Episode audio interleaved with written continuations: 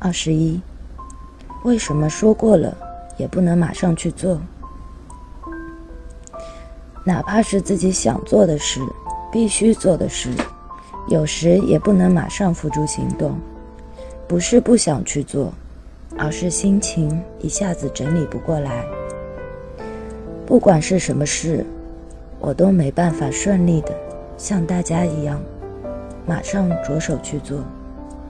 下面我来说明一下整理心情是怎样一个过程。首先，要想好要做什么，然后要想象自己怎样去做，接着最后还要自己给自己打气。这个过程是否顺利，决定着后面是不是可以顺利的付诸行动。身体不听指令时。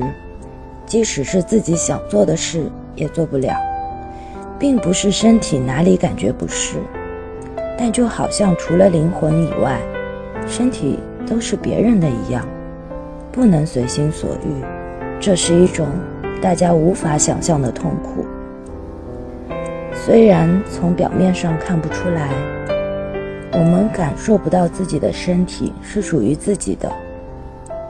我们总是抱着这个棘手的身体，在整个心情的过程中痛苦挣扎。